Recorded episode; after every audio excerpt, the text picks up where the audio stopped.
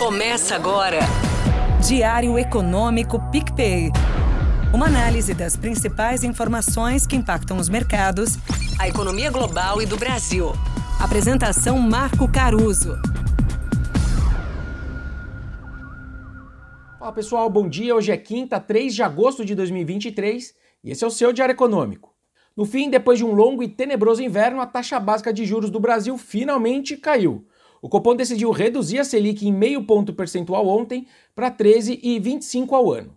Como ele preferiu não ser mais cauteloso nesse começo de ciclo de cortes, o comitê se sentiu obrigado a tentar segurar, na verdade, os ânimos dos mercados na unha. O receio deles é que o mercado entenda essa decisão como um vale-tudo. E aí eles fizeram isso de três formas no comunicado da decisão. Fazendo uma votação bem apertada, foram cinco votos favoráveis pelo corte de meio e quatro pelo corte de 0,25%, sendo explícitos que, de forma unânime agora, eles têm como cenário base reduções da mesma magnitude nas próximas reuniões, no plural mesmo. Então a ideia aqui é dar várias de 50 e também não deixar o mercado colocar muita probabilidade de cortes de, sei lá, 75 ou até 1% nas próximas decisões, e por fim, eles tentam segurar a Selic de final de ciclo agora, né, que está precificada ali pelo mercado lá para dezembro 24 em 9%, dizendo que a ideia aqui é reduzir o grau de aperto dos juros, mas não levar a Selic para patamares expansionistas. Em bom português, eles não querem que o mercado coloque a Selic final abaixo desses 9% que já está hoje lá. Como eu fui surpreendido pela decisão, eu preciso de um tempo para entender essa nova função de reação do Banco Central. Porque de fato me parece que existe agora uma nova assimetria na maneira que ele atua.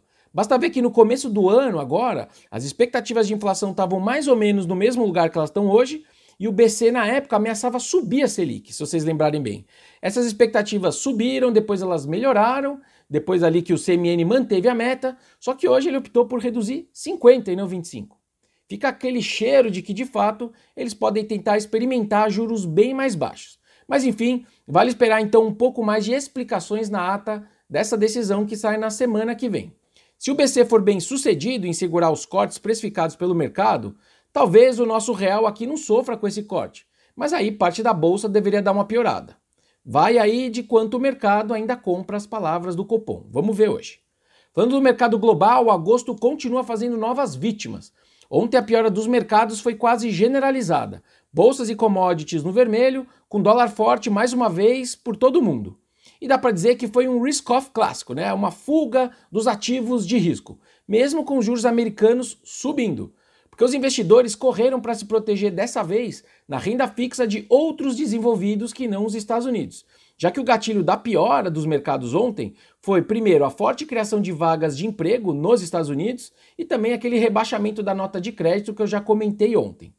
Como o Fed condicionou o encerramento das altas de juros aos dados que saírem daqui até a reunião de setembro, esse mercado de trabalho muito forte acaba chamando novas altas de juros por lá, e aí machuca todos os mercados.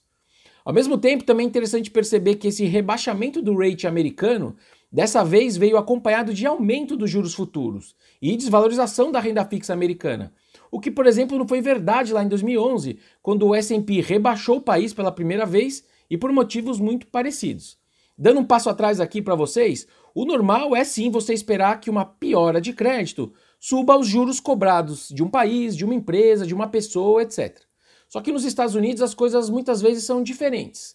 Basicamente porque os títulos públicos americanos são o grande porto seguro dos investidores. Então, sempre que algo ruim acontece, como um rebaixamento dos Estados Unidos, né, é para lá que a turma corre, mesmo que o rebaixamento seja dos Estados Unidos. Ou seja, é algo meio contra-intuitivo. Só que dessa vez os juros de fato subiram depois desse rebaixamento. O ponto aqui que importa é que pode ser um sinal de que finalmente os investidores estão começando a perceber um risco maior nesse porto seguro que são as treasuries, né, os títulos públicos americanos.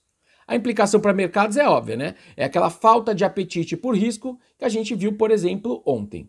E aí, para ajudar, na verdade, para atrapalhar, no dia de hoje tem uma batelada de dados americanos das 9h30 da manhã até as 11 da manhã, incluindo mais números desse mercado de trabalho que tem surpreendido né, para cima, ou seja, o mercado de trabalho forte, e também do PMI do setor de serviços americano, que vai bem obrigado. Bobear, a gente tem mais uma rodada de juros mais altos nos Estados Unidos, dados mais fortes e toda uma reavaliação do que, que o Fed vai fazer. Por hoje é isso, turma. Bom dia, bons negócios e sorte sempre. Você ouviu? Diário Econômico PicPay. Uma análise das principais informações que impactam os mercados. A economia global e do Brasil. De segunda a sexta, às seis da manhã, no Spotify e YouTube.